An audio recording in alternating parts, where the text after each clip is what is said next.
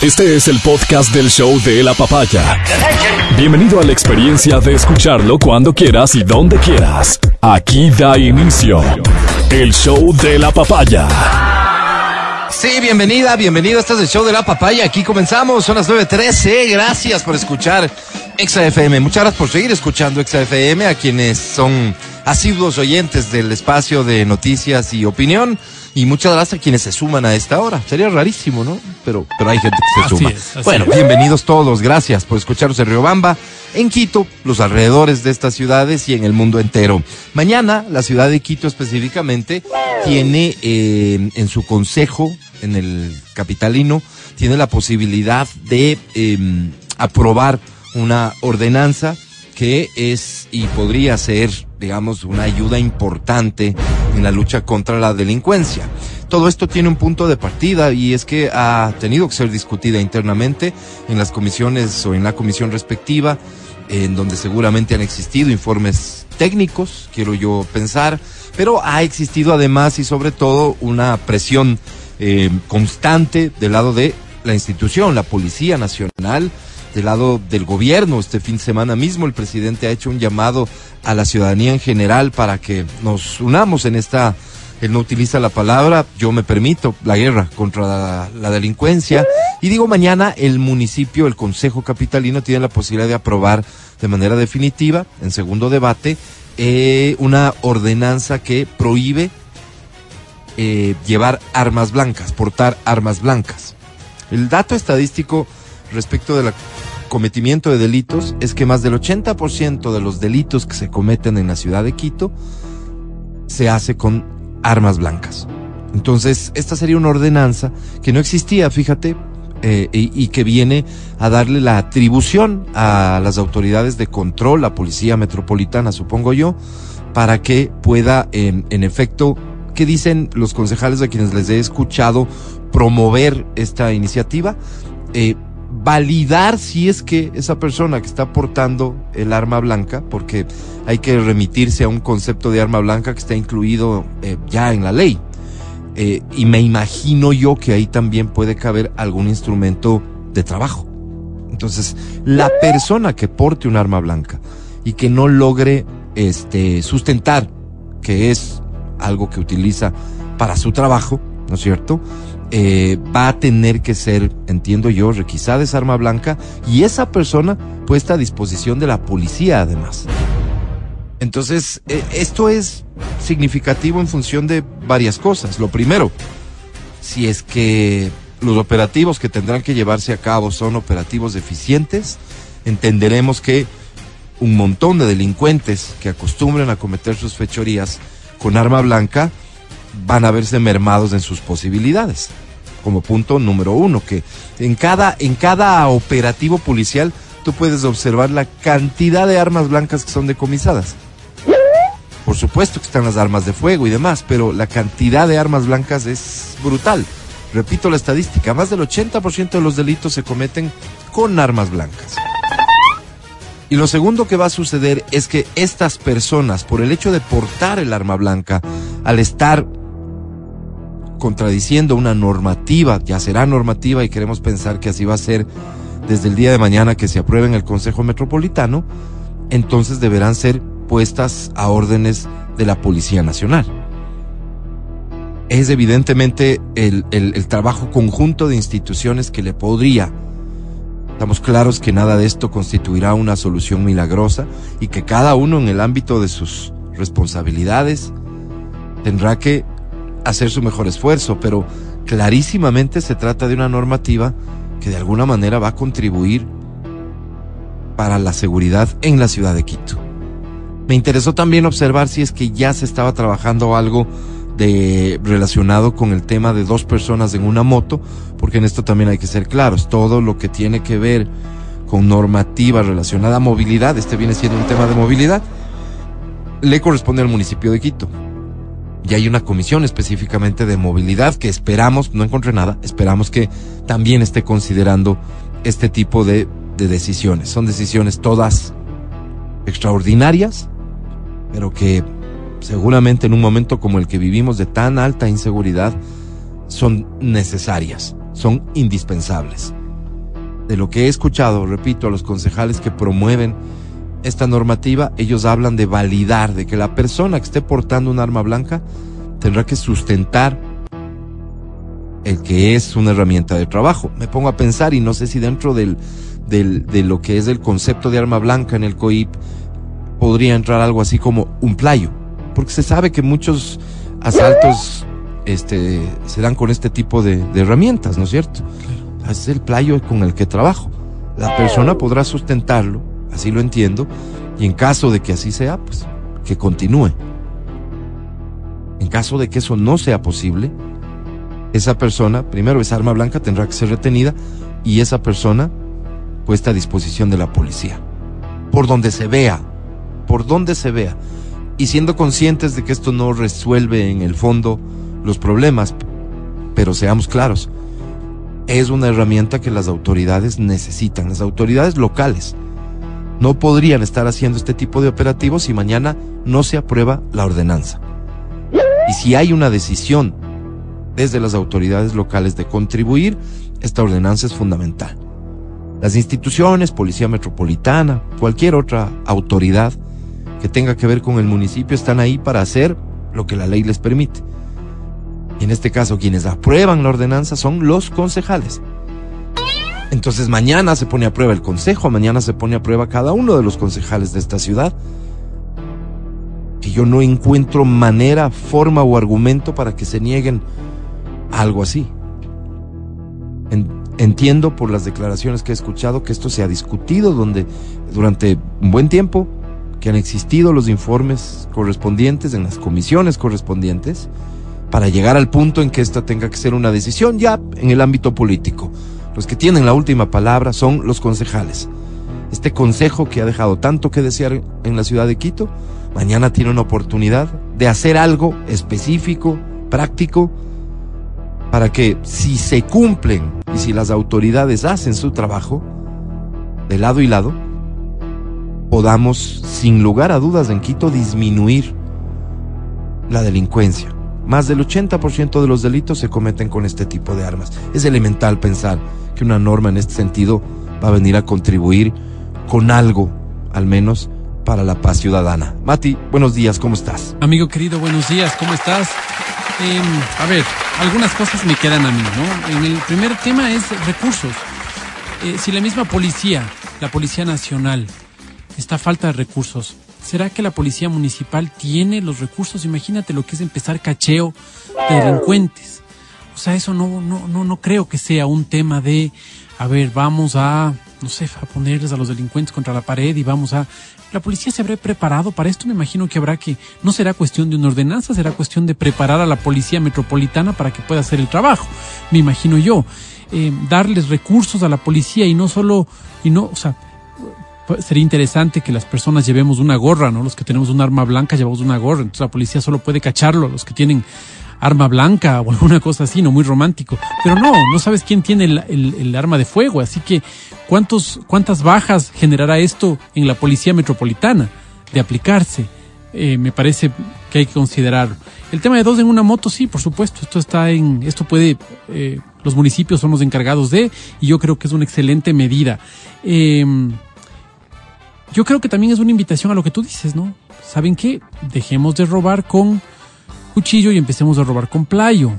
El daño que le haces al cuerpo humano es exactamente igual. Si le, si le entierras un destornillador o le entierras un cuchillo, igual perforas órganos vitales y le puedes matar a la persona. Así que igual miedo te va a tener con un destornillador o con un cuchillo. ¿Y cómo hace la persona que nos está escuchando en este momento para, para decir yo estoy trabajando yo soy, eh, no sé, pues soy fontanero, soy... ¿Cómo, ¿Cómo hace para que saca un nuevo carnet? ¿Algo más que será que el municipio va a cobrar por, por, esta, por esta nueva patente, por esta nueva posibilidad? Porque no entiendo cómo. O sea, yo en este momento tengo que ir a hacer el trámite, evidentemente en línea no podrá ser, tienen que verme para yo poder decir, vean, yo trabajo con destornilladores, por si acaso yo salgo con destornilladores a la calle, o sea, me parece tan esto sí me parece cualquier cosa, o sea, esto es una patada de ahogado, es cualquier cosa me parece esta, esta vaina. Recordemos al, eh, al compañero nuestro policía metropolitano que murió pues en Amarín, cuando un, eh, y filmado además, ¿no? cuando un vendedor, un vendedor informal le clavó un, ¿qué le clavarían? Un cuchillo, un destornillador que le clavaría a un lado. Y, y el, el, señor se, se, se, desplomó ahí, ¿no? O sea, eh, no estamos hablando pues de, de, de tener una policía que ayude con, con el con, con, no sé, con, con la requisa de estudiantes de secundaria, estamos hablando de delincuentes. Entonces me parece que el municipio de Quito necesita publicidad y, y, y, producto de eso están sacando esto que me parece cualquier cosa. O sea, de aquí wow. a, a los taxis rosados, me parece cualquier cosa. Wow, no me sorprende mucho la, la respuesta. Tú si fueses concejal, ¿aprobarías esta sí, ordenanza? Sí, claro que aprobaría. Sí. Aprobaría por lo de las motos. No, aprobaría, no, no, no, no tiene nada que ver. Aprobaría para que no me digan que por mi culpa se obstruye, aprobaría. Pero sí dejaría bien claro que, que estos números dependen del gobierno. Pues. Estos números, el número de la delincuencia, la policía no tiene la suficiente capacidad para controlar la, la, la delincuencia, pues. O sea, el tema de las motos, te digo, es totalmente viable. ¿Y el resto cómo hacemos? Yo tenía un amigo que se encargaba antes, hace mucho tiempo, se encargaba el tipo de eh, el tema de comunicaciones. Entonces él se subía a las torres súper altas a, arreglar las cosas de, de, de, de, de, las operadoras celulares, básicamente, ¿no? Y un día bajando a la gasca, le coge la policía y el tipo, claro, venía con destornillador en mano, ¿no? Delincuente. Claro, prueba que no eres delincuente. Él dice, no te imaginas, me quitaron los, mis herramientas de trabajo porque me dijeron que era delincuente. Es claro, ¿cómo pruebas? Para las personas que están afiliados en unas no, empresas, me, empresas me imagino que me imagino que la ordenanza va de alguna manera a establecer el proceso de, de, cómo es elemental pensar eso y si no hemos revisado ese proceso eh, anticiparnos a decir que esto va a ser imposible y que y que no va a ayudar o cualquier cosa que se puede colegir de lo que dices es aventurado, por decirlo menos. En todo, en, en, todo lo que, para irme al fondo y no quedarme en las formas de lo que dices, por supuesto que hay razón. Por supuesto que hay razón. Repito, si estamos en una situación como la que estamos atravesando en materia de seguridad, si la estadística te dice que más del 80% de los delitos se cometen con armas blancas, tener una normativa que regule el portar lo que se puede considerar un arma blanca, mal no creo que esté, patada de ahogado no creo que sea, necesidad de publicidad no creo que sea. No, porque partir de, partir de eso en realidad nos llevaría a que nada que no cambie la vida mañana de todos como un arte de magia tiene que ver con esa necesidad de, de lucirse. No, ventajosamente, por lo que veo, hay personas en el Consejo que están asumiendo esta responsabilidad y me parece a mí que lo correcto es generar una presión, así, claro, una presión social hacia todos los concejales para que actúen como actuaría Matías Dávila, para que no le digan a él que él se opone, aprobaría. Esa presión hay que ejercerla con todos los concejales, con todos, con aquellos que, como Matías, tendrán dudas, con aquellos que, dentro de su juego político, el caos les es beneficioso, con todos, que cumplan su responsabilidad, que cumplan su responsabilidad. Esto tiene que ver con estadística, con estadística, que los niveles de violencia hoy están llegando a extremos que nunca habíamos visto, absolutamente, absolutamente. Otro coche bomba ha explotado ventajosamente sin sin víctimas mortales y resulta ser que ahora, al estilo en que funcionan estas organizaciones criminales, una de ellas se lo atribuye, me refiero al evento, se lo atribuye. Estas organizaciones criminales que eh, eh, todos los días vemos noticias. El alcance que tienen las organizaciones criminales no son pues un grupito, una pandilla de un sector, de una ciudad, que se dedica a delinquir como forma de vida robando a las personas sus celulares en la esquina, de ninguna manera. Nos estamos enfrentando a, a cosas mucho más graves. Pero cada autoridad, en su rol y en lo que le corresponde, y atendiendo los problemas grandes y pequeños, tiene que actuar con responsabilidad. Yo sí, yo sí, felicito la iniciativa.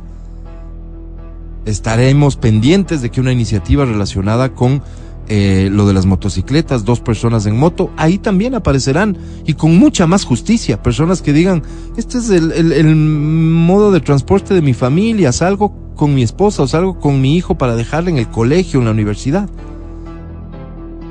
¿Existirá en la normativa alguna forma de probar? Pues ya hay que probar.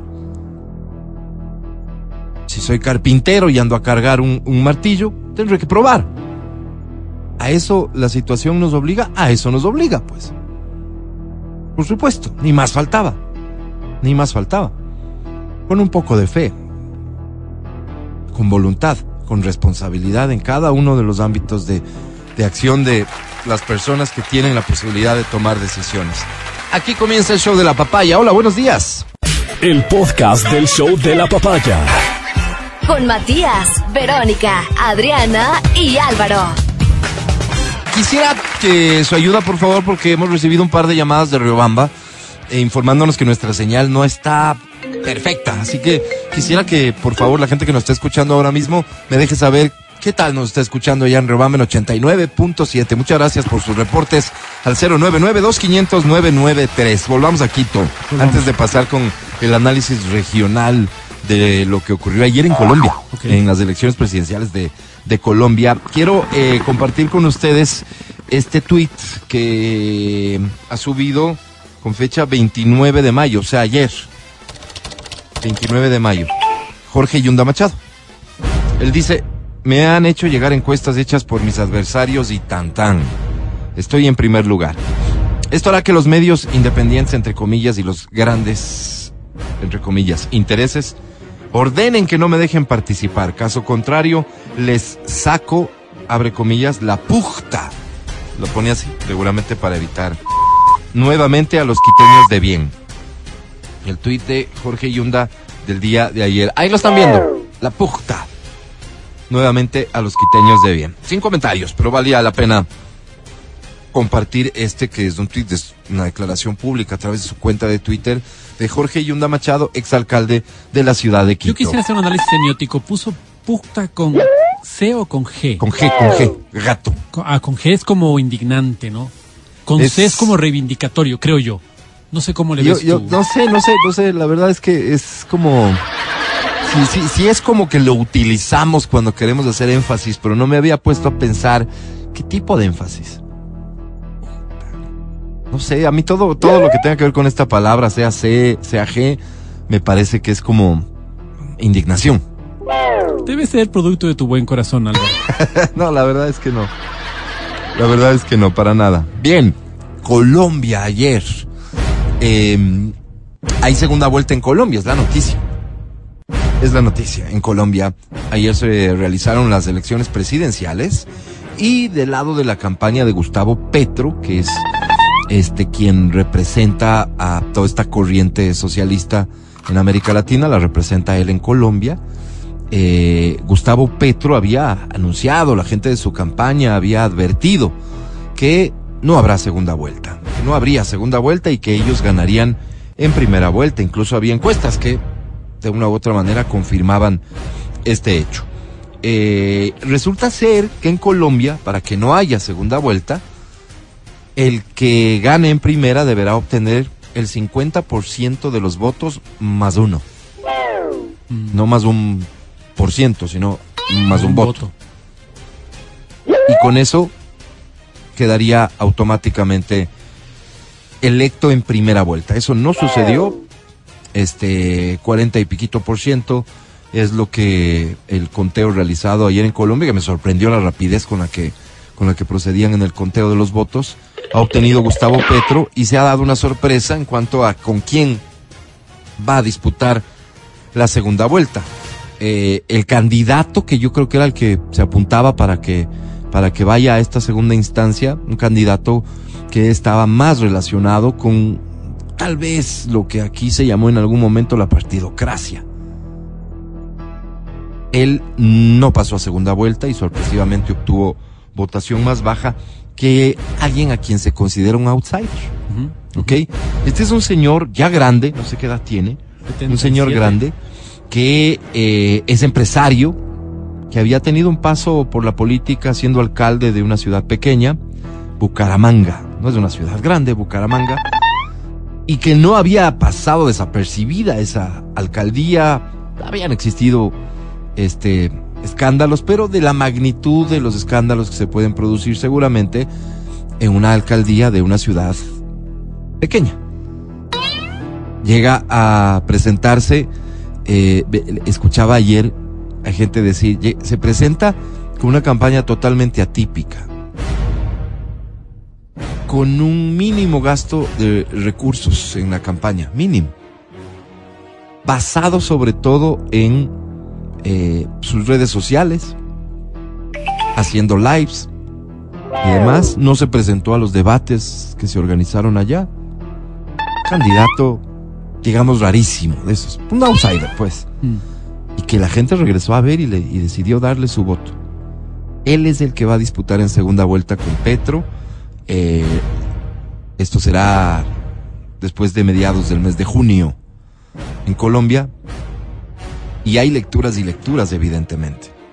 La más profunda que ayer escuchaba yo es que todo el aparato político y económico en Colombia que se opone a cualquier posibilidad de que el socialismo llegue a Colombia, le daba su apoyo a Fico, que era el candidato que todos apuntaban como que llegaría a segunda vuelta, hasta un par de semanas antes de lo de ayer, cuando se había notado, no de manera digamos, directa, pero se había notado, casi que terminó siendo evidente, que todo ese respaldo se trasladó a este candidato Gutiérrez, ¿no es cierto? Que llega a segunda vuelta. Es decir, que seguramente la investigación y las encuestas permitieron a los grupos de poder, digámoslo así, identificar que el camino era por acá.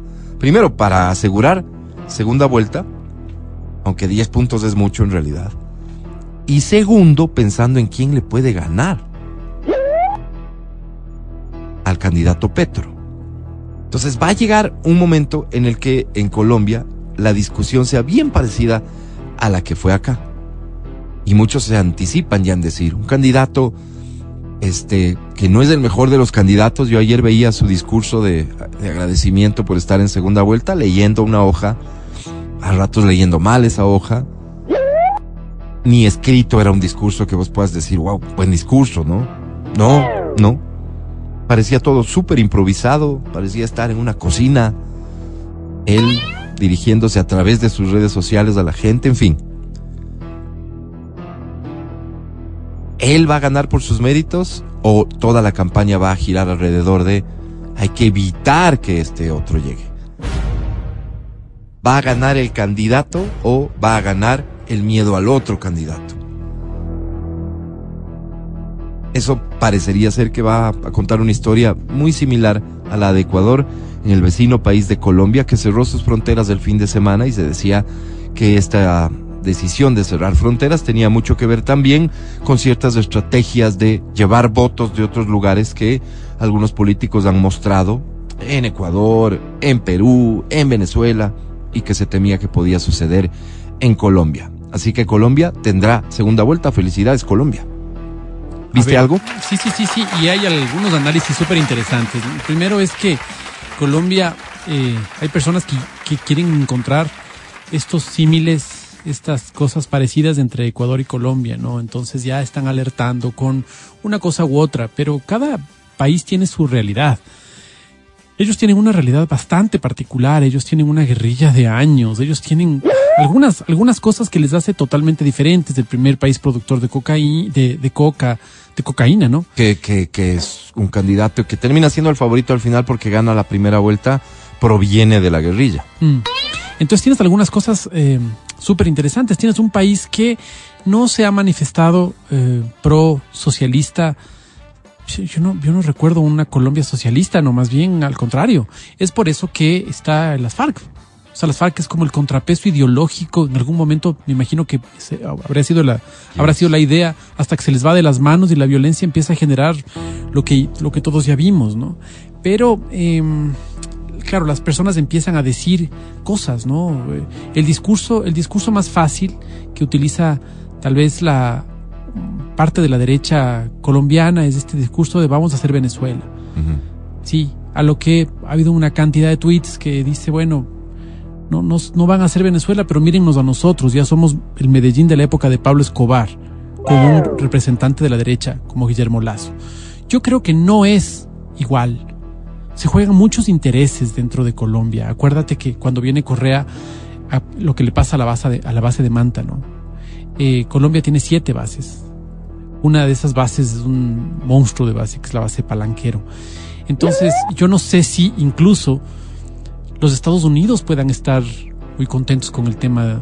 O sea, yo creo que habrá muchos recursos para que internacionales, así, o sea, como se dice, ¿no? Que la izquierda, esta revolucionaria, tiene un montón de discursos, yo creo, recursos, yo creo que la derecha los tiene también. Siempre. Y aquí se juegan unos intereses muy grandes, muy grandes. Los Estados Unidos han estado en Colombia desde el año cincuenta y pico. Sí, entonces eh, sí se juegan intereses bastante grandes como para predecir lo que puede llegar a pasar. Es sumamente complicado, sumamente yo, yo, complicado. Yo, yo veo una situación parecida, no a la de hoy de Ecuador, desde ningún punto de vista, parecida a la del 2006 en Ecuador. Cuando, porque no hay que perder de vista todas las manifestaciones y la protesta social que ha existido en los últimos años en Colombia. Eso también inédito. ¿No es cierto? Sucedió en toda la región, pero Colombia tuvo escenarios dramáticos en cuanto a la protesta social. Y cuando digo protesta social, entonces es protesta para recibir mejores servicios, para etcétera, ¿no es cierto? ¿Quién encarna todo eso? Pues el socialismo. ¿Verdad? El socialismo se presenta al menos como la opción que va a poder satisfacer todo toda esa demanda ciudadana. Así se manejan, es un discurso que hace relación directa en esencia y Petro ha intentado sacarle provecho a eso, porque además porque todas las protestas tenían que ver con gobiernos a quienes ellos uh, han sido oposición. Entonces resulta sencilla la fórmula, aparentemente, aparentemente. ¿Cómo es que Petro no alcanza el 50%? ¿Cómo es que no sucede? Porque pudo haber sucedido entonces, y Petro es quien encarna eso, ¿cómo es que no alcanza el 50%? Más allá de que es a lo que trabajaron, a lo que le apostaron, y seguramente esto ya parte del discurso de campaña, es lo que exteriorizaron como discurso, digo, positivo de campaña. Vamos a ganar en primera vuelta. No, no sucedió. No sucedió. Eso abre un escenario distinto. Porque si vos necesitas del 50% de los votos con tanta inconformidad, con todo lo que ha ocurrido socialmente, repito, en Colombia, ese era un escenario más factible. Si eso no ocurrió ahora, y no es porque había otro candidato de esa tendencia que le robó votos a Petro, fíjate quiénes son segundo y tercero. Un multimillonario, dicen que es, empresario, digamos millonario, empresario del área de la construcción, sin mayores virtudes para hablar, para expresarse, como para decir, no, es que fue encantador, una campaña extraordinaria, un súper buen candidato. No, no veo por dónde. Y por otro lado, a quien se le podría decir representaba toda esta, esta parte de Claro. el poder constituido en Colombia. Imagínate, imagínate un señor que en una entrevista dice que él es que él es seguidor de un pensador alemán, Adolf Hitler. Y después rectifica y dice que no quiso decir eso, quiso decir Albert Einstein. Se equivocó, pues. No, sí, claro, se equivocó y puede pasarlo, ¿no? Los nervios te pueden claro. hacer que te pase, o sea, sí, claro que puede pasar. Después el tipo da dos declaraciones que vos dices, oye, se equivocó en serio. Y verás lo que dice. En la una dice que la mujer metida en el gobierno a la gente no le gusta. Sí, declaración de él. Claro. Y otra declaración de él, que los venezolanos son fábricas de hacer niños pobres. Entonces tienes, o sea, Declaraciones polémicas, un candidato polémico, por decirlo menos. este candidato te dice, no me equivoqué cuando dije Adolf Hitler. ¿Me entiendes? Porque es la misma propuesta de Vox. Es la misma propuesta de la extrema derecha. No migrantes, mujeres a la casa. ¿Me entiendes? Entonces, claro, no te equivocaste, brother. Eso es lo que quisiste decir. Sí, ¿Y fácil. cuando, ¿Y cuando le ves a, Albert Einstein de pensador? O sea, dijo algunas cosas interesantes, unas cosas chéveres, pero así como yo sigo al gran pensador Albert Einstein, Yo creo que un candidato de este perfil si le tienes miedo, yo le tengo miedo a un tipo así, ¿me entiendes? No, yo más miedo le tengo a un guerrillero. Yo no sé, yo no sé. Es que ese es otro problema de América Latina. ¿Cómo? Que tienes, tienes unos, unos dos polos tan marcados, ¿no? Claro, claro. Entonces dices yo, vean, y no habrá otrito, no sé qué. No, para esta elección no hay. Exacto. No, para esta elección no hay. Y esto no estás, pasa. estás entre el ex guerrillero y, y, y este señor que hace este tipo de, declaraciones. Es fascista. De quien además se dice este con escándalos de, de corrupción. Que, que, que al, al parecer nunca se aclararon del todo, en fin. Esa es la realidad de Colombia, que, es una pena, es una pena. Pero ¿qué representa? Que por cierto el socialismo está presente más o menos con la misma contundencia en todos los países de la región nuestra. Porque, repito, es, es un tema de fórmulas, no es un tema, es un tema mucho de discurso. Es un tema mucho de discurso, o principalmente y fundamentalmente de discurso. Em, pero que tienen estos representantes que generan mucha resistencia en cierto segmento. Yo si fuera colombiano tendría terror de que Petro llegue a la presidencia por estos antecedentes guerrillero, porque en nuestra experiencia es eh, exactamente lo que representa el socialismo, representó para el Ecuador el socialismo del siglo XXI. Se dijo, trascendió que Vinicio Alvarado estaba co- colaborando con la campaña de Petro, en fin. Por Pero eso, claro, para un segmento, Por eso te digo, es, pero acuérdate- es como el cuco, el Claro. cuco absoluto. Pero acuérdate para otro del otro segmento, lado. el cuco es del, este, este, este señor con cosas como las que nos has contado. Claro, pues, acuérdate ¿no? del otro lado, ¿no? Los falsos positivos en el caso de Uribe. Acuérdate de esas cosas también, ¿no? Sí, que sí. son así como. Y entonces, ¿quién Oye, pagó las consecuencias de todo lo que en Colombia políticamente ha sucedido en la historia reciente? Este candidato Federico Gutiérrez. Pagó las consecuencias porque definitivamente más allá, yo vi un par de intervenciones en las que él intentaba deslindarse un poco de ese peso. Evidentemente fue identificado por los electores en Colombia como el que representaba eso. Claro, yo, yo creo que, que esta más bien es una gran oportunidad para la izquierda. Para, para, para que la izquierda sea criticada por su posición política y no por los robos. Que es una cosa que ha O pasado. sea, ganando Petro, dices. Claro, que es una cosa que ha pasado en América Latina, que es una cosa que te avergüenza, ¿me entiendes? Porque es una posición política que eh, piensa en los más, eh, los menos favorecidos, que piensa en un montón de alternativas desde el Estado. Entonces, critica eso, pero que la crítica no sea, ni saben, se han robado lo de la carretera, se han robado lo de no sé qué, se han robado lo de no sé qué, que es la tónica en América Latina. Así es. Entonces, yo creo que esta es una gran oportunidad para ese socialismo, para que le digas, ve, no estoy de acuerdo con cómo ves la vida, pero oye, que tienes manos limpias, tienes manos limpias. Pues, yo creo que esta debería ser la tónica de todos los gobiernos de ahora en adelante, porque Sin importar si es nosotros, izquierda o derecha. porque nosotros, la población, los- somos los que estamos en el medio, pues, es nuestra plata la que se están robando. No Así es. importa la ideología que sea, es a nosotros los que nos están En ese afectando. sentido, ¿qué le Pero es que podrán decir a de Petro por también, pues. qué le podrán decir, pero te saludo con, ¿Cómo con está, mucho cariño como siempre? ¿Qué le podrán decir a Petro? ¿Qué le habrán dicho a Petro en esta campaña? ¿Qué le seguirán diciendo a Petro respecto de la alcaldía en Bogotá? Es decir, ya un tema de gestión. ¿Qué se le podrá decir más allá de los discursos? Más allá de los discursos, ¿qué se le podrá decir a Hernández en cuanto a su gestión como alcalde de Bucaramanga, más allá de los discursos de ahora. ¿Y cuánto de eso va a pesar? Porque el elector, nosotros como electores Gutiérrez. somos... No, Gutiérrez es el que, Federico Gutiérrez es el que queda tercero, Sí. Hernández es el que Sí, pasa claro, a tercero, segunda vuelta. tercero. Fico Gutiérrez es el que yo les decía que es este El candidato que representaba tal vez a- ante los ojos de muchos y así terminó siendo a la partidocracia colombiana. En esa parte decía yo, se parece un poco la historia del Ecuador en 2006, ese hartazgo social de que se vayan todos y tal. Creo que en mucho eso es lo que se vio en las calles en Colombia en estos últimos años en la protesta social. Quienes le sacan provecho a eso, evidentemente quienes logran unirse a ese discurso, quienes se presentan como quienes pueden satisfacer esas necesidades, la izquierda, para ponerlo en tus palabras, Mati, socialismo terrorista desde las mías. Y este, este señor es el outsider, es el fenómeno este que sucede en un montón de elecciones. Y hay muchos que lamentan que eso sea así, porque se dice el señor, ¿cuál es el programa de gobierno del señor? Por estas cosas que dices. ¿Será que son fascistas? ¿Será que es eh, ultraderecha?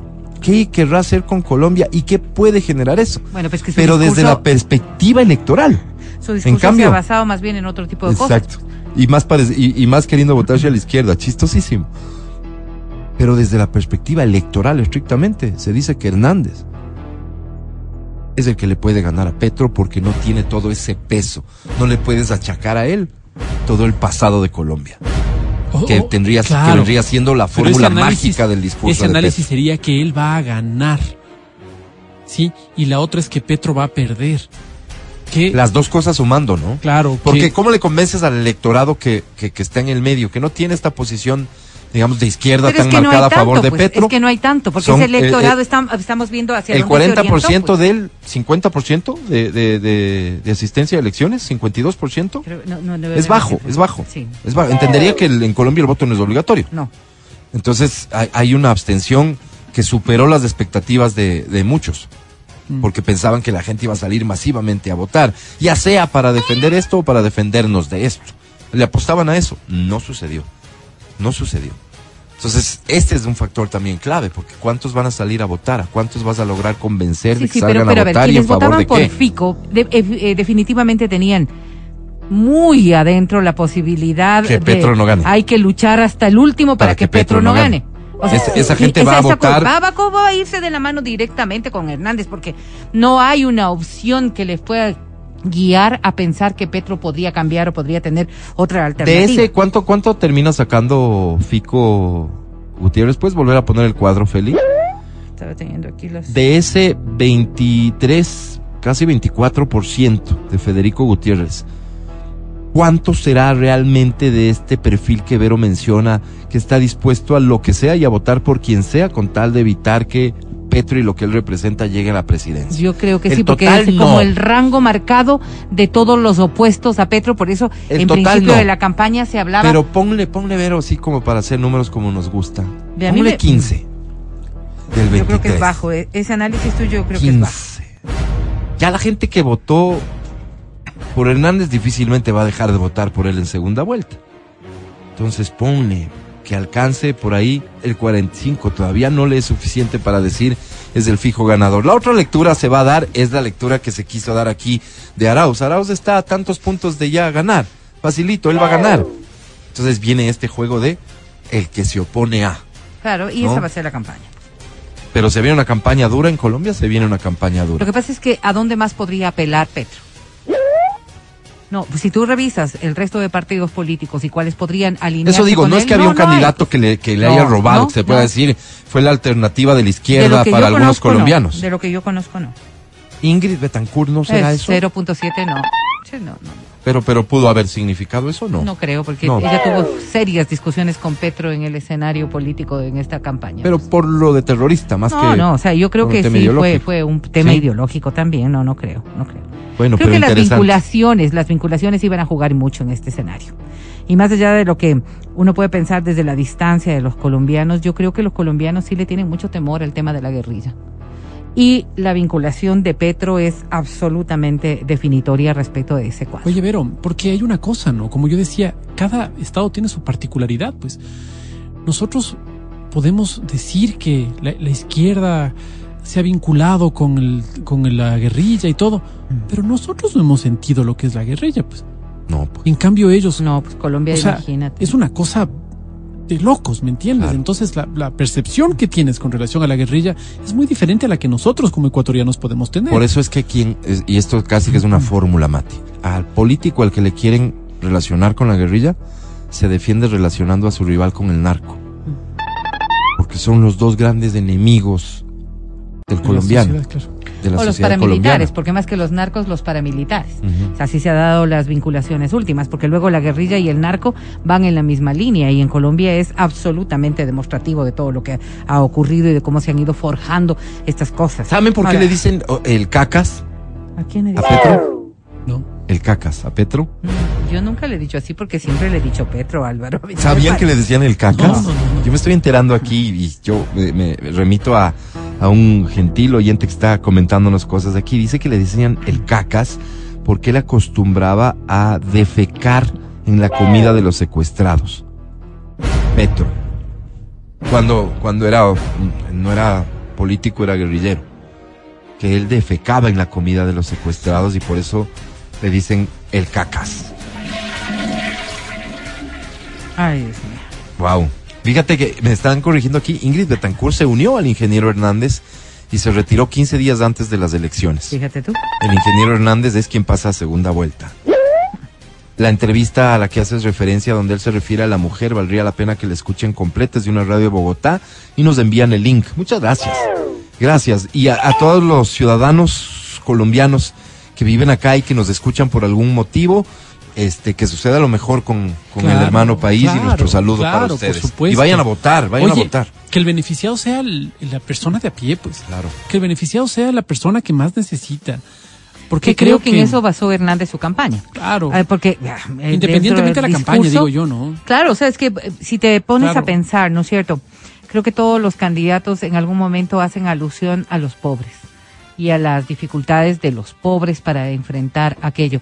Pero eh, cuando tienes un pasado histórico que te vincula a una u otra cosa, siempre habrá una carga negativa cuando se habla de los pobres. Porque me pongo a pensar tan solo, yo como colombiana que me aterraría la posibilidad de que Petro vaya a la presidencia de Colombia, me aterraría solamente porque claro, o sea, ya, ya hemos visto cuáles han sido sus influencias y de cuáles ha sido su pasado y de cómo ha venido forjándose y todo lo demás. Dudaría mucho que una persona que ten- tiene todo ese historial a, a su haber, el rato que se sienta en la presidencia va a decir, bueno, bueno, a ver, ok, esto fue antes, ahorita que veo los problemas me voy por este otro lado. Yo creo que esas cosas no van a pasar nunca. Pero eso es en todo campo, pues. Y te voy a poner un caso, el presidente Lazo. No, sí, claro, o sea, te digo, Una persona que históricamente ha hecho dinero a través de la banca, a través del crédito, etcétera, etcétera, hoy dice, más bien vamos a ver por los pobres. no, no, es que no me refiero a eso, Mati, me refiero ¿Y, y a de esta qué manera se posibilidad. opone una cosa a la otra? Me refiero a esta Una- Si posibilidad ya, de si dejaste de ser presidente de un banco y ahora eres Por eso presidente te de la digo, República. por eso te digo, yo no creo que funcione así. Yo no creo que funcione. Yo no creo que tú dices, yo que fui, necesariamente tenga que, dices. yo fui banquero y desde ahora en adelante voy a sacar, voy a reventarles a todos. Pero es que con podría ser intereses, desde con- la otra óptica. cuando llega a ser presidente. Tal vez no, tal vez lo que quiere re- No, legítimamente pero ahora es tienes unos de- créditos al 1%. con plata que no es de él. Obvio, pues, ¿qué- qué- ¿quién, quién Por gobierna con plata digo, por propia? eso te digo. Tal vez lo que ta- tal, tal vez de lo que se trate ahora es de una persona que realmente está viendo por nosotros. Sí, claro. ¿Entiendes? Lo que te estoy diciendo es, yo Pero no vos votas por los antecedentes al final. Vos no votaste por, por el presidente Lazo porque él era banquero. Ah, Ahora, y aquí, Vos va- votas y por los antecedentes. Y aquí va el punto. Porque los antecedentes te generan una expectativa. Y aquí va el punto. Por ejemplo, Mujica, ex guerrillero también. Sí. O sea, aquí va el punto. ¿Por quién deberíamos votar? No, yo jamás Deberíamos votaría votar- por un Ni por alguien que haya Mujica. sido No, ni por Mujica. Para mí no es un ídolo, por ejemplo, Mujica, ¿no? Deberíamos votar por una persona con antecedentes, por una persona con formación, por una persona que ha Claro, mostrado claro, qué, claro. por quién deberíamos votar. Con alguien que fue a cacar cuando le tenían a una persona, a una persona retenida e iba a cacar en lo que le iban a dar de comer. Discúlpame, discúlpame. Voy a decir una cosa que me parece terrible. Yo creo que un ser humano no llega a esos cambios tan dramáticos nunca. Porque alguien que tuvo, que tuvo en su cabeza hacer un hecho de esta naturaleza que nos describe el oyente, no es una persona que va a cambiar jamás. pues. No es que viene el Espíritu Santo y te transforma. Pero más Ese allá de tipo eso, de cosas no se logran dar. querida. Entonces las vinculaciones con la guerrilla, las Ajá. vinculaciones con el narcotráfico, las vinculaciones con todo lo que pudo haber estado de por medio, eso sí van a ser presiones a futuro. Y otra cosa, ¿no? Con el tema del narcotráfico y el poder del narcotráfico y la narcopolítica. ¿no? Claro, Dios. sí, muy complicado. Imagínate qué, qué complicado debe ser eh, gobernar Colombia. Debe ser muy Sí, claro. complicado. No, no, no. De- No, no. Muy, por las cosas, eh, por las pocas, poquísimas. Que cosas que nosotros hemos visto gracias a la televisión. No, no, no. No estamos listos. Y por eso es que ahora es cuando la gente que tiene conocimiento que nosotros no tenemos, dicen es ahora cuando hay que actuar, para que nuestro país no vaya jamás a ese estado, nunca. Y sí aterra, sí aterra. El terrorismo aterra. Los narcos aterran, la violencia aterra. El fascismo y cuando hay, perdóname, cuando hay vinculaciones, cuando hay vinculaciones entre el narcotráfico, el terrorismo y el interés político, los países se acaban y ya se ha visto. Entonces, clarísimo es lo que ocurre en Venezuela, por ejemplo, lo que ocurre en Nicaragua. Dios no quiera. Esos ejemplos que los tenemos tan cerca, sí deben servirnos, sí deben Oye, servirnos. El señor Bukele, por ejemplo, ¿de qué línea Nayib Bukele. Yo creo que es un tipo de derecha, pero. Bien dramático, a, a ¿no? mí, a mí no me agrada en lo absoluto. Yo, yo lo veo, es, es la personalidad exacta de Correa. De Correa, sí. yo, yo veo una representación de lo que es él, con otras ideas probablemente, ¿no?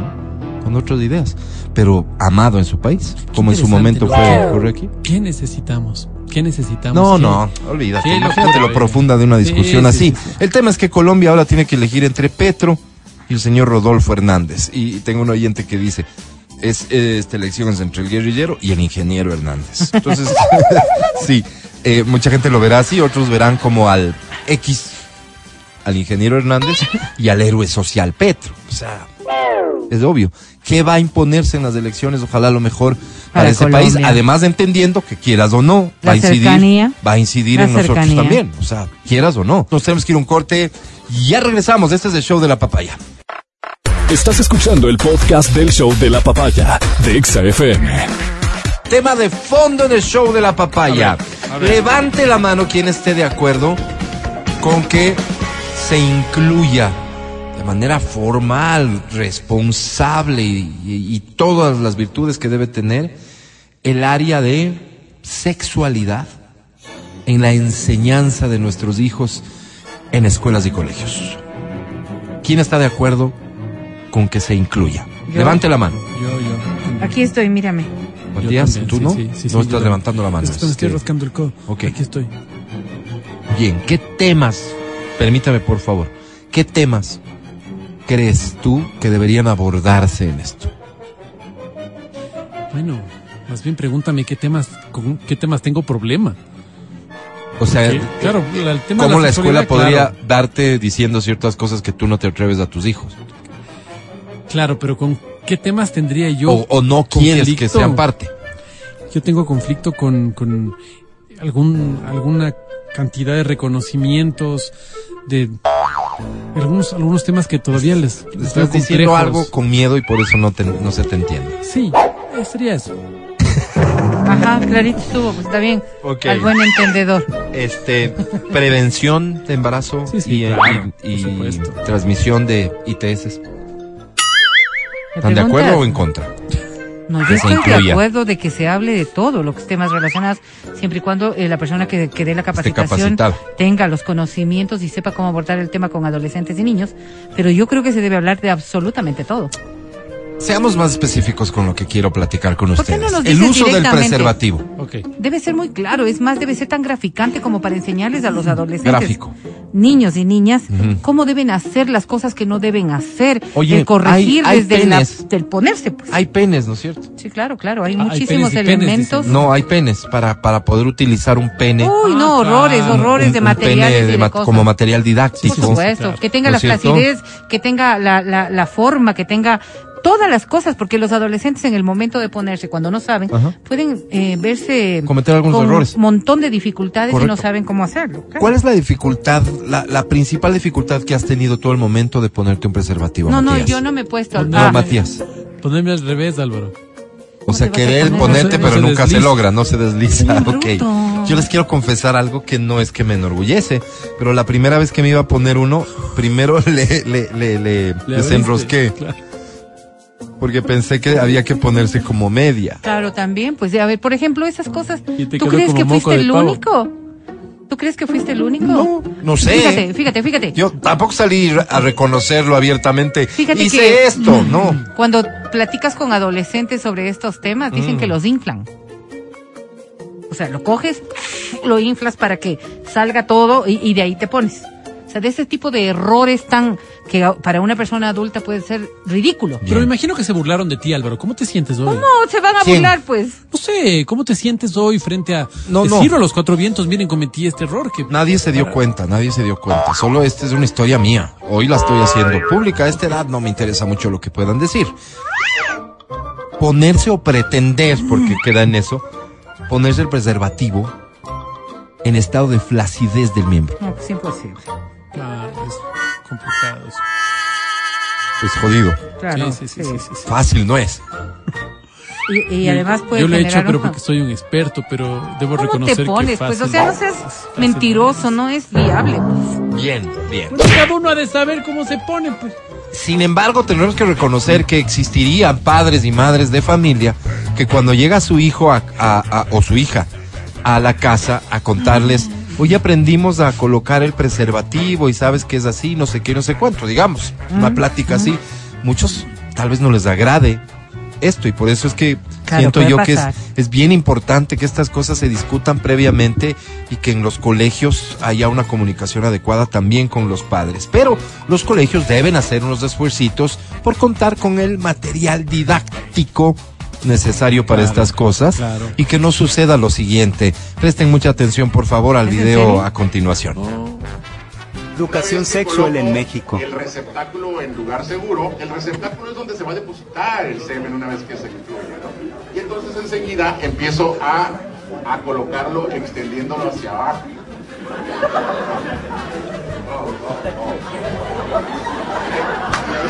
Ok, el receptáculo y todo esto ya... más que la forma del pene va a variar. ¿sí? Hay unos que son inclinados hacia atrás, otros son inclinados hacia arriba, hay otros que están de ladito. Y finalmente, esto que están viendo pues, es una erección grado 4. ¿sí?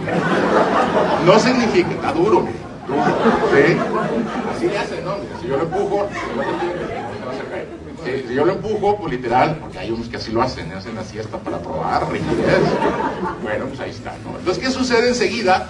El pene, pues obviamente con la elevación de la Oye, este es un video de. TikTok de un profesor increíble, está frente a su clase y lo que hizo al no contar con el material didáctico Es llevar un preservativo de Es tamaño funda, ¿no? de basura de, de exteriores, de las Pero- grandes pero- grandes, pero enrollado eso, como preservativo. El video comienza cuando ya él ha puesto la primera parte del preservativo sobre la cabeza de una alumna que está permitiendo que la clase sea demostrativa. Increíble. Y toda la, la plática que ustedes escucharon es del profesor que está enseñándoles a cómo colocar el preservativo y luego lo desenrosca hacia abajo cubriendo por completo a la persona. Eh, dime tú si alguno de esos estudiantes alguna vez se va a olvidar Claro. de lo que se haya dicho en este momento. Una, dos. ¿Con qué empatía logra vincularse Claro, con ese el es el punto. adolescente Ese es el punto. para que entienda que esto es tan natural que te puede provocar una risa y que te puede provocar claro, además claro. un sentimiento de seguridad? Por eso digo yo, el profesor es un maestro, definitivamente. Yo no le veo, por hacer. ejemplo, a la licenciada Salgado haciendo eso. La licenciada Salgado, cuando yo recibí clases con ella, Ajá. ¿Ella te vez- educación sexual? ella, ella me dio educación sexual, ella tal vez, y digo tal vez porque nunca nos, los- nos lo dijo, pero méritos y edad no le faltaron, pudo haber sido maestra de Eloy Alfaro. Sí. Ah, era una persona Era mayor. serio. una persona que ya, y ella me dio sexualidad a mí, me dio clase de educación sexual. Una clase. ¿Qué te acuerdas que haya? Yo lo que me acuerdo es que al principio era interesante saber que la licenciada Salgado nos iba a dar la clase. Pues. Después era un infierno, porque te dormías, te dormías. ¿De qué Era hablaba? clase, ¿De qué? ¿Te acuerdas? Todo era técnico, todo era entonces la- las partes de la vagina y vos decías, ¿para qué necesito saber las partes de la vagina? Por Dios, dice, vamos al grano. No, y era lleno de, era biología pura. Claro, y yo ya no Claro. estaba en esa onda. Era otra lógica, yo también. Y fíjate que yo no tengo en mente que a mí me hayan hablado del pene y de la vagina. Que seguramente de eso me hablaron. Yo quiero decir con esto que no me quedó absolutamente nada relevante que uno debería saber y conocer para enfrentarse a este mundo en el ámbito de la sexualidad. Ni siquiera para conocerme a mí mismo, ojo. Ni siquiera para eso. Clases que seguramente por, por obligación los colegios tenían que dar, pero Claro. que, pero que primaban el temor, este, el desconocimiento, ¿Qué evidentemente. pasa, por ejemplo, con un maestro que te manda a conocerte? Que es una cosa muy importante, ¿no? Que te Que te conozca. ¿Tú crees que un maestro te pueda mandar a conocer? En mi época no se dio. Yo creo que no, o sea, yo creo que no, pero yo creo que sería una cosa lógica. Hoy sí. Y tú como papá dices, ¿te mandó a quién? Hijo de mangos. Masturbar. Mira, mira, mira, pues que ¿A masturbarte? cosas- Puede ser No, a no, no, no. masturbar. Yo estaba en el quinto curso, en formación del quinto curso. No voy a decir el nombre del colegio, ni crean. La, Quinto curso. la rectora, propietaria de la institución educativa, psicóloga ella, Psicólogo. se paró ante todo el alumnado a hablarnos de la importancia de que nos masturbemos. Y ella te decía con claridad que es mucho más seguro y que no caigan en la tentación de las relaciones sexuales no debidamente meditadas, etcétera, y que era recomendable entonces que todos nos masturbemos y que masturbarse estaba bien. Y que no lo hagamos Quinto en clase. curso. Pero quinto curso. en un patio en donde estaban todos los alumnos. Todos los alumnos. Se te- Formación, ¿te imaginas? en vez del minuto cívico, pero haz de cuenta, La oda a la masturbación, era Álvaro. hablar A ver, de masturbación. te voy a, voy a preguntar. Sí. ¿Tú viste esto como un hecho que te, que te daba una luz, que te daba una valoración respecto a la masturbación? ¿O fue la carcajada, el chiste de todo el mundo sin darle ninguna trascendencia al hecho? Eh, sí tuvo trascendencia, sin duda, pero tampoco te puedo decir que fue algo que los alumnos asumieron como, como seguro ella esperaba. Yo creo que el proceso Perdona que de yo- educación que- es muy complicado como para abordarlo de esta manera. Porque cuando tú estás hablando de cosas que resultan ser tan delicadas para las personas, ¿no es cierto? Porque esa etapa, en esa etapa de tu vida, yo creería que el entonces. 98% de los jóvenes se masturbaban ya. Pero en lo que- esa yo, etapa de tu vida. De lo que yo supe en su momento, 99. Ya. Entonces, hablar de esto de esta manera tan Nos abierta, reuníamos. tan abierta, no es pues el proceso más lógico, sano y sobre todo de alcanzar lo que esta profesora quería alcanzar. Y tal vez encontrando- Porque ese es el problema mayor Claro. que tenemos en educación sexual, ¿Cuál? es que no encontramos las metodologías como Ok, para poder y, la, abordar. y la buena intención. La buena intención Queda en se eso. queda en eso, Mm. se queda en eso. ¿Por qué? No sabemos todavía. Yo entiendo que hoy tienen muchos más profesionales. Y yo creería que son los sexólogos los que Ahora, tienen pero que dime estar una cosa, el para aquello. conflicto para que la educación sexual sea incorporada formalmente en la educación de escuela y colegio, en un colegio católico, por ejemplo, donde te dicen claramente que esto pecado. hace parte de eso, un O pecado. sea, claro, ¿Cómo? ¿Cómo metes el tema en un colegio católico? muy complicado, muy complicado, pero necesario porque los pensums son para todos. Claro, por eso Yo digo, eduqué a mis pero- hijos en colegios católicos y en esa etapa de quinto grado les empezaron a dar educación sexual. A través de su, su libro de entonces, ya no era Ciencias Naturales, sino tenía otro nombre, pero era como Ciencias Naturales. En donde la graficación se veía precisamente, no lo que nos dieron a nosotros del aparato reproductor femenino y el aparato reproductor masculino, que era lo que nos daban como clase de educación sexual. Tú recordarás, al menos a mí, así me dieron. A mí también. Ya. Entonces, sino lo, lo que implicaba tener una, un acto sexual. Lo que implicaba que eh, cómo se daba, es decir, la penetración y que por a través de la penetración no era el acto del placer, porque ahí es en donde viene la confusión de hablar de educación sexual, porque eso es valoración y principios que puede estar orientado más bien desde la casa. Ok. Es el acto natural, humano, físico de la penetración. Ok. Pero Ese es el que se tiene que dar y es el que en donde tú tienes que argumentar otras cosas. Prevención de enfermedades, prevención de embarazo, todas las cosas que se pueden dar, daño que puedes causar. Fíjate que lo que jamás hablan, y es uno de los temas recurrentes de Oye, pero tenemos derecho a, a- a una libre erotización, no sé cómo reconoce nuestra ver, carta magna. Algo. A ver, pero es que ahí viene el concepto de lo que nosotros estamos hablando, ¿no es cierto? Es que en un colegio tienen muchas dificultades para poder hablar de la erotización. Sí. La educación sexual debería basarse en el proceso físico y en las consecuencias del proceso físico. ¿Qué es lo que corresponde, o al menos desde mi punto de vista, de vista en, un pro- en un colegio que tiene este tipo de restricciones morales y religiosas, hablar de lo que nos decían a nosotros?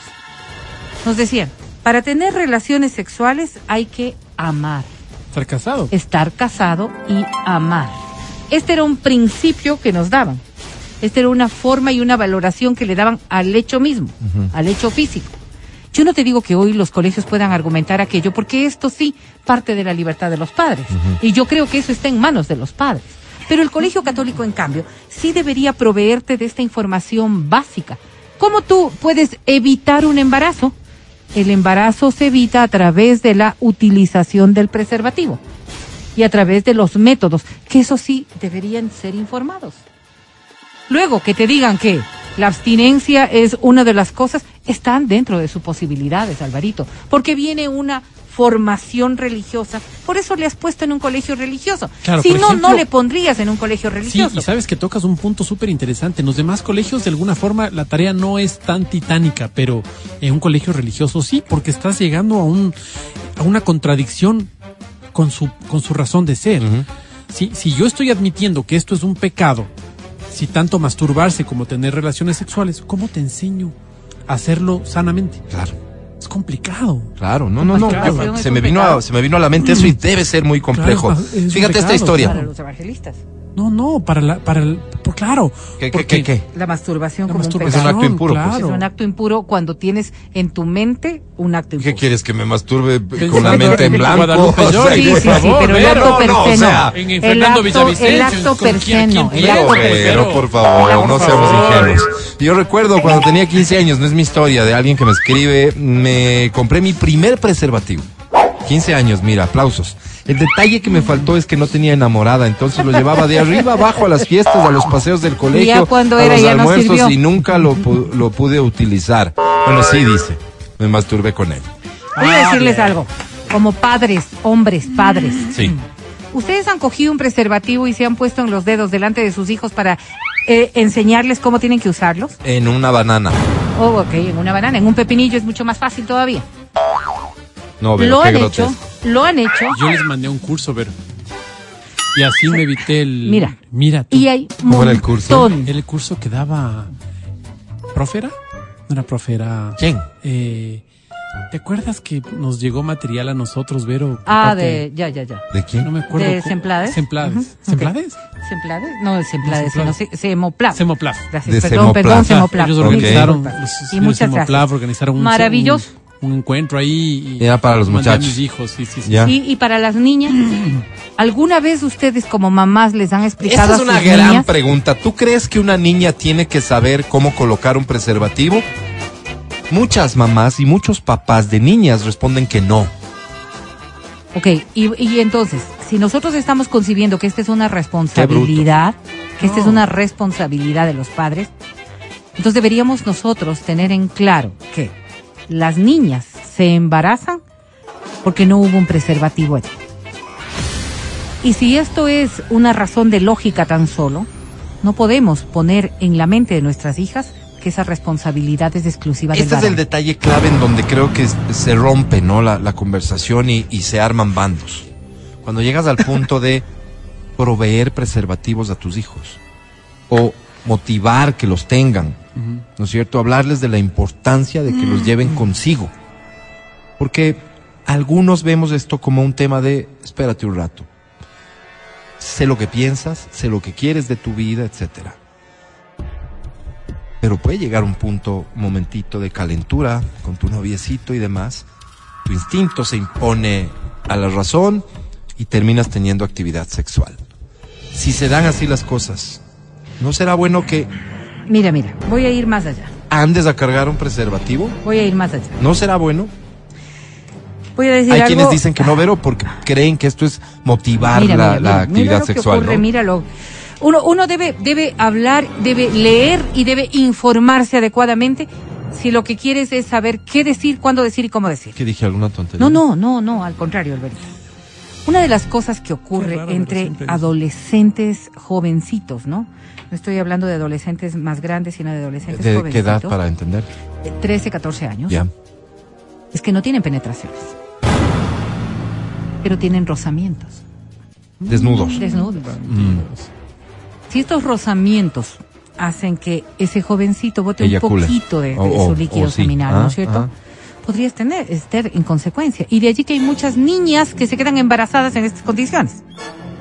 Si nosotros establecemos que hablar de preservativos, hablar de estas cosas, nos permite de alguna manera librar una batalla en la que estamos perdiendo, porque el número de embarazos no deseados es tan alto, entonces sí deberíamos asumir el reto que nos corresponde.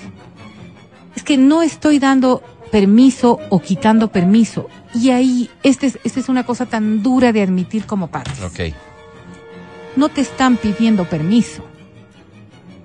Si no, no estuvieran tantos adolescentes teniendo actividades sexuales. Pero Vero, eso está bien para esos muchachos que no tienen educación. Mira. Mis hijos serían incapaces. Colegios de todo tipo. Colegios fiscales, municipales, particulares, religiosos y demás. Los muchachos tienen actividad sexual. Tienen actividad sexual de toqueteo, tienen actividad sexual de frotamiento, tienen actividad sexual de penetración. Y les voy a decir algo que sí resulta muy chocante para un montón de personas. Tienen actividad sexual de penetración anal. Yo Si estos niños, si estos niños no tienen Anal. Preservativo para realizar cualquiera de estos actos, podemos tener una enfermedad o peor aún, un embarazo. Si estos muchachos no tienen la capacidad de comprar un preservativo porque no tienen dinero, porque no se proveen de la, de la suficiente racionalidad, de la necesidad No, de tenerlo, ¿Les da vergüenza? porque les da vergüenza, entonces, ¿qué, ¿qué es lo que estamos corrigiendo? ¿O cómo vamos a corregir? Es cierto que un montón de, de muchachos mantienen la abstinencia. Es cierto, no podemos negar aquello. Pero si de 10 un niño tiene, y ese niño resulta ser tu hijo, ¿qué hubieses preferido en la vida? Y yo creo que esa sola pregunta nos debería llevar a enfocar este tema con un poco más de sentido común. Las calenturas las hemos tenido todos en distintas etapas de nuestra vida. Quizás a nosotros nos vino a los 18 años, a los 19, a los 20, yo qué sé. Habrán otros que los habrán tenido a los 12, 13 32 años. tenía yo, pero- Hoy los muchachos tienen actividad sexual mucho más temprano y a, a frente a eso no podemos nosotros cerrarlo. La estadística habla de esos números que son a veces difíciles de creer, pero es la realidad. Mate. Nos llega un mensaje aquí, Mm. dice, accidentalmente, dice, eh, tuve un rozamiento con mi cuñada el sábado. Mi María, consulta va. es, ¿debo hacerme una PCR? Pregunta este oyente, pero... No voy a responder a ver, Matías. El preservativo, el mejor amigo de tus hijos. Vamos a un corte, ya volvemos. El podcast del show de la papaya. ¡Llama cabina!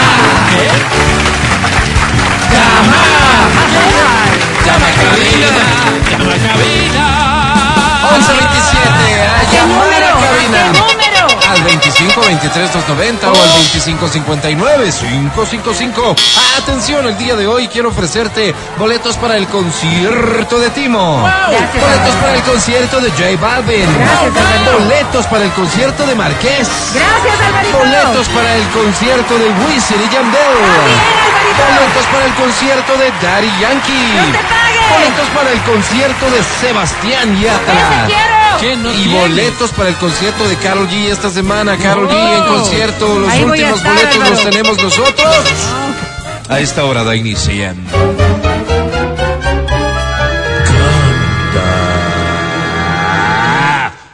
Canta, cholo, canta, suelta la varón.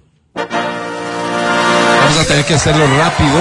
Sí, porque estamos contra el reloj, Alvarito. Esta dice así, un, dos, un, dos, tres, cuatro. ¿Cuál es esta? Si no puedo ser el dueño yo. Siempre estoy pensando en ella. Ah, también. El maestro. Porque yo te di todo mi amor. ¿Arjona? No. Y eso tú, Tú muy bien lo sabes.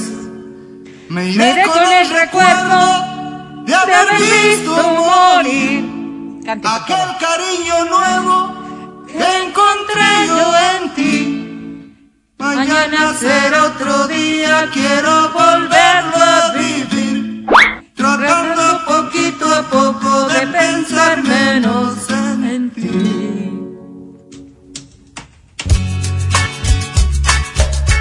Qué bonito. Espero que estés a la altura de Viene este la enorme recitada. reto. Rece- recitar, perdón, en vivo. Venga, Siempre estoy Pensando en ella, venga, fuerte. pensando hará. Siempre estoy rogando que vuelva mi llanto a calmar. La mañana despierto con una ilusión de encontrarla en cada mañana y darle mi amor. Sí, Siempre estoy buscando en las cosas un poco de ti. Y en la dulce es, siempre estoy ajá. buscando. Pero cada mañana Cada mañana despierto con una ilusión de encontrarla en cada mañana No, y Berito, darle ya- mi amor. ya no, ya mejor que diga gracias, mundo. Gracias, Quito. Mundo, mundo. Gracias, mundo. ¡Bravísimo!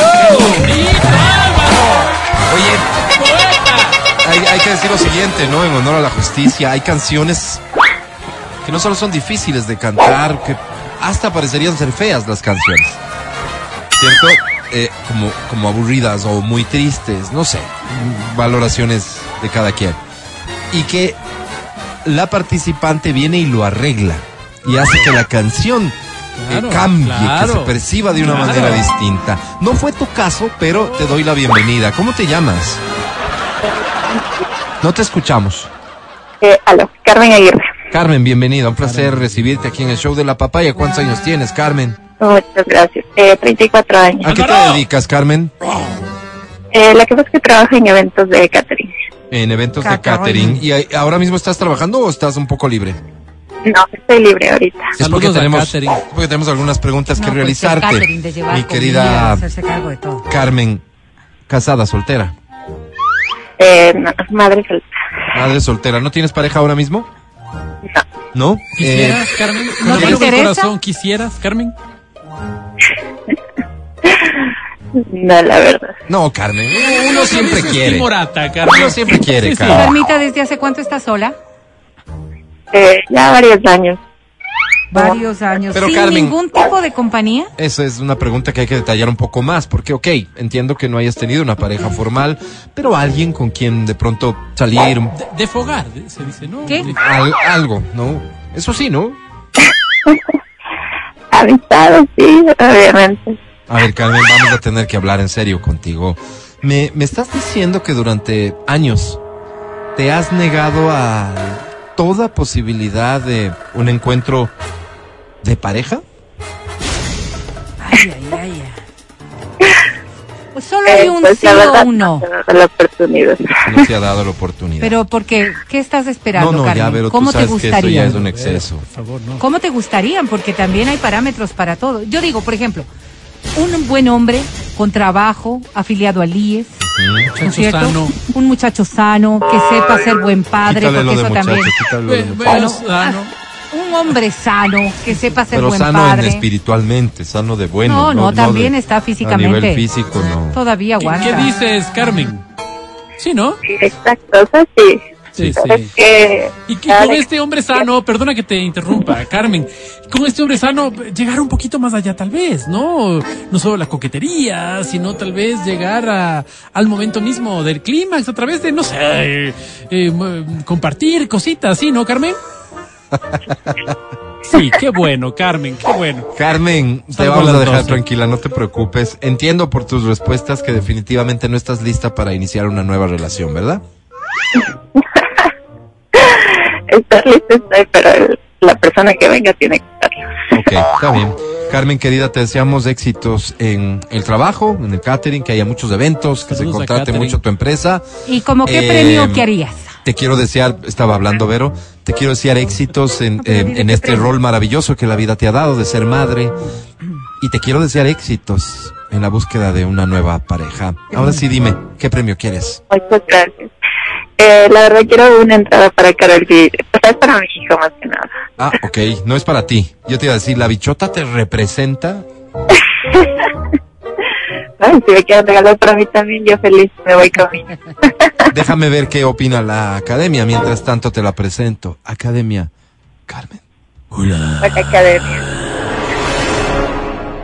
La vida que hoy empieza, luego de esta canción, ojalá sea la epítome ¿Qué dijo? de una metamorfosis sórdida y glutémica, Carmen. Que juntos yuxtapongamos el pabellón de Ulises. Que algún día gimamos de esplendor. Carmen. Ay, ay, perdona, Carmen. Mi querida Carmen. Más feo y mueres. Digo, mi querida Carmen, eh, por tu participación pareces oyente de Eres. Me equivoco, Carmen. Se llamó acá, pues. Carmen, ¿qué radio oyes regularmente eres? La exa. La extra, obviamente. Gracias, Carmen, no, por fue eso. por el boleto. Sí. Ok, mi querida Carmen, si hubieras dicho la verdad, te prometo que hubieras Ay, ganado. no, por eso, horror. sobre 10 solo tienes, Carmen.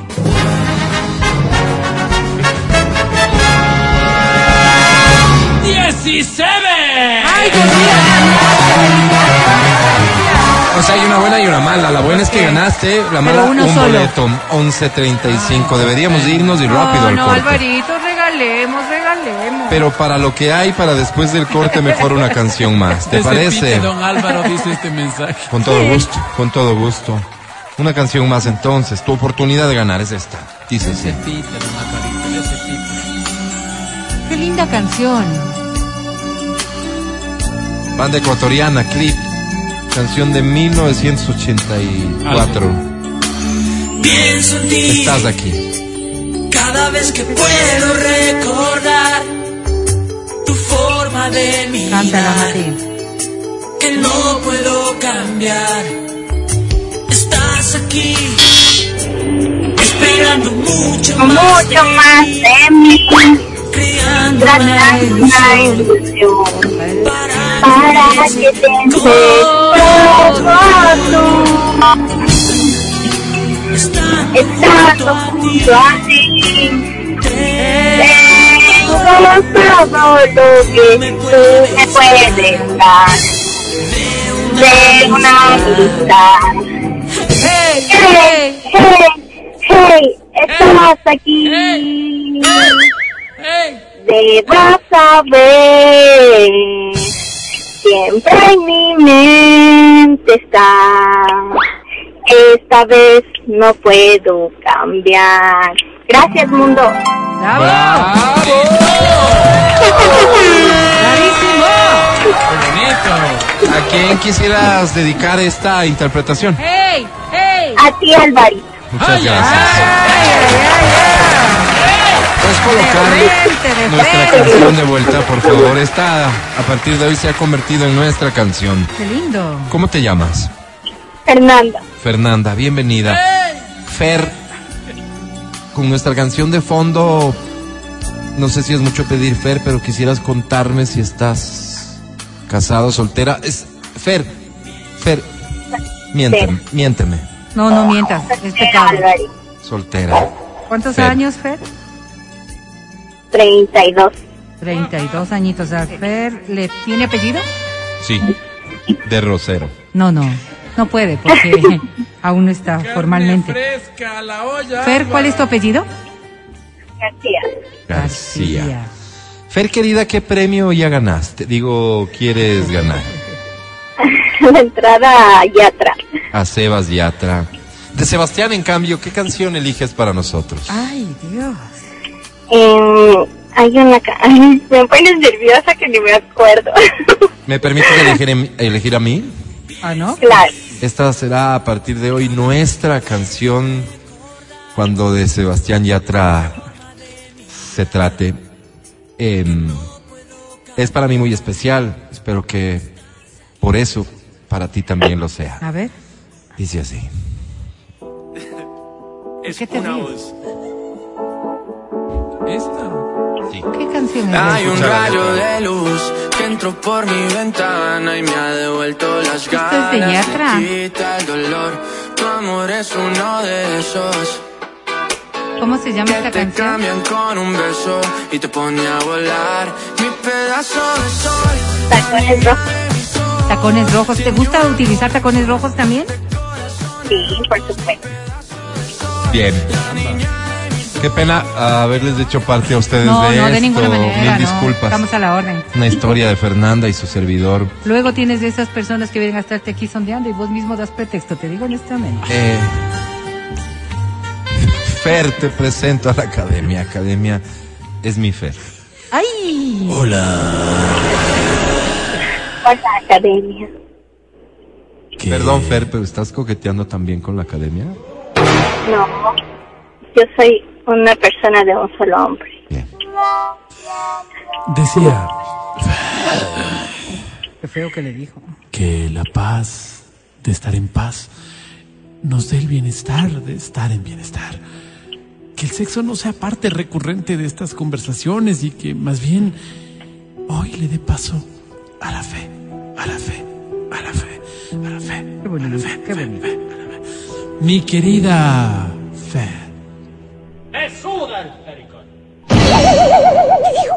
Mi querida Fer te decía, hay que mover el bote hay que mover el bote. ¿Como la canción? Ah, Sí. Qué bonito. Mi querida Fer, habiéndose dicho todo, porque aquí ya no hay nada más que decir. Ay, hay unos que nacen con estrella, Fer, y parece que ese es tu caso. Sobre 10. Suerte, Fer. Fer tiene.